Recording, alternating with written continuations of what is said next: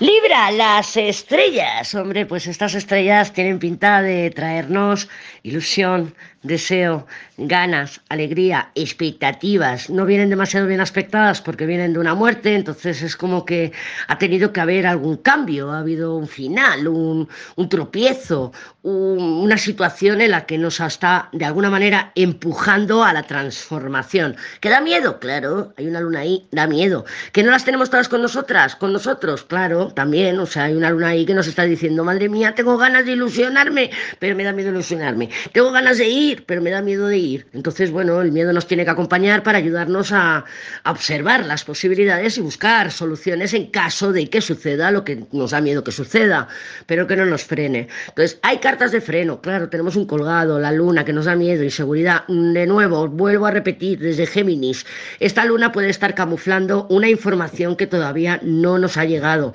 Mercurio está todavía transitando grados de sombra.